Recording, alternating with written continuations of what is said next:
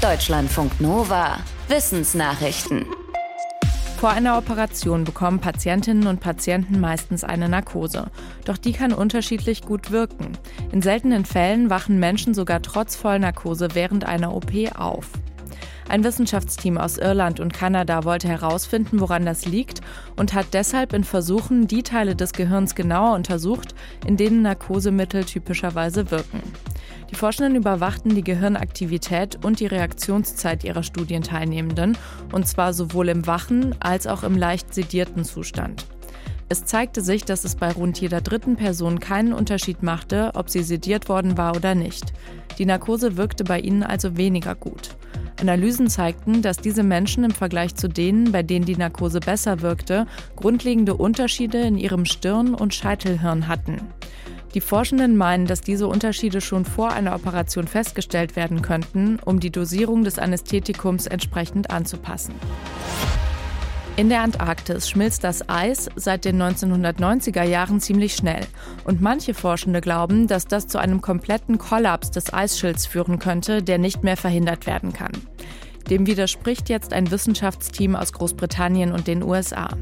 Im Fachmagazin Nature Communications berichtet es, dass das Eis in manchen Regionen der Antarktis in den letzten 20 Jahren deutlich langsamer geschmolzen ist als in anderen.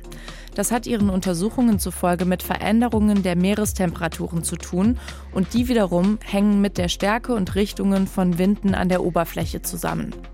Aus Sicht der Forschenden ist das Zusammenspiel von Gletschereis, Meereswasser und der Atmosphäre an der Oberfläche komplex. Sie glauben, dass wir das positiv beeinflussen können, indem wir Treibhausgasemissionen deutlich verringern. Kolibris bewegen ihre Flügel so wie sonst keine andere Vogelart. Pro Sekunde schlagen die kleinen Flügelchen bis zu 80 Mal. Durch diese extrem hohe Schlagfrequenz können Kolibris nicht nur vorwärts fliegen, sondern auch seitwärts oder rückwärts. Damit schaffen sie es, lange in der Luft zu schweben, zum Beispiel um Nektar aus Blüten zu holen. Dieser spezielle Flug kostet allerdings sehr viel Energie und Forschende, unter anderem aus Dresden, wollten herausfinden, wie die Vögel es schaffen, so viel Energie aufzubringen. Die Forschenden haben die Gene von Kolibris mit denen anderer Vogelarten verglichen, also zum Beispiel mit den Genen von Tauben oder Adlern.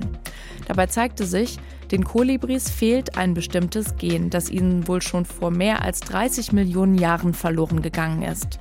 Weil den Kolibris dieses Gen fehlt, kann ihre Nahrung viel schneller zu Körperenergie werden. Und deshalb klappt auch ihr energieaufwendiger, schneller Flügelschlag. Lange sitzen ist ungesund, das ist wissenschaftlich belegt. Aber die Frage ist, wie oft und wie lange genau sollen wir zwischendurch aufstehen oder rumlaufen, damit wir gesund durch den Tag kommen. Gesundheitsforschende aus New York haben das jetzt mal konkret ausgerechnet. Sie sagen, um das Sitzen auszugleichen, sollten wir alle 30 Minuten fünf Minuten gehen. Die Forschenden haben mehrere Erwachsene im Labor beim Sitzen überwacht und Blutdruck und Blutzuckerwerte gemessen. Diese Werte waren am besten, wenn die Leute jede halbe Stunde die 5 Minuten Gehpause machten. Wer die Gehpause nur einmal jede volle Stunde machte, hatte die positiven Effekte nicht. Und kürzere Pausen brachten auch nichts. Wie Mensch und Hund zusammengefunden haben, dazu gibt es viele Theorien. Verhaltensforschende aus den USA stellen nun eine neue Antwort vor. Sie sagen, die Fähigkeit des Menschen, sich auch gegenüber anderen Arten altruistisch zu verhalten, sei ein wichtiger Faktor. Sie haben in Experimenten untersucht, wie Kleinkinder im Alter zwischen zwei und drei Jahren auf Hunde reagieren, die ein Leckerli oder Spielzeug haben wollen, aber nicht erreichen können. Die Versuche zeigten, dass die Kinder in den meisten Fällen nicht nur verstanden, was die Tiere wollten, sondern dass sie sich auch anstrengten, um den Hunden zu helfen, auch wenn klar war, dass die Hunde selbst nichts zurückgeben können.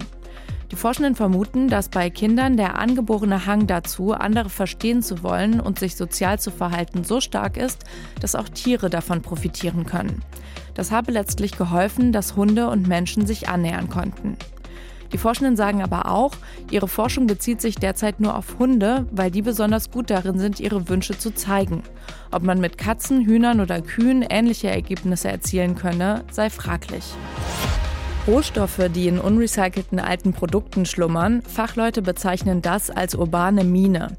Ein Teil dieser Mine sind alte Handys. Fast jeder hat so ein Gerät in einer Schublade. Forschende am Institut der deutschen Wirtschaft in Köln haben ausgerechnet, dass der Metallwert aller alten Schubladenhandys in Deutschland bei etwa 240 Millionen Euro liegt. Das entspricht etwa dem Zehnfachen des Materialwerts aller Smartphones, die 2021 in Deutschland verkauft wurden. Allerdings handelt es sich um eine ziemlich theoretische Berechnung. Eine Expertin der Bundesanstalt für Geowissenschaften und Rohstoffe sagte der deutschen Presseagentur, es sei sehr schwer abzuschätzen, ob die Rohstoffe aus den ausrangierten Handys tatsächlich jemals wieder recycelt werden. Deutschlandfunk Nova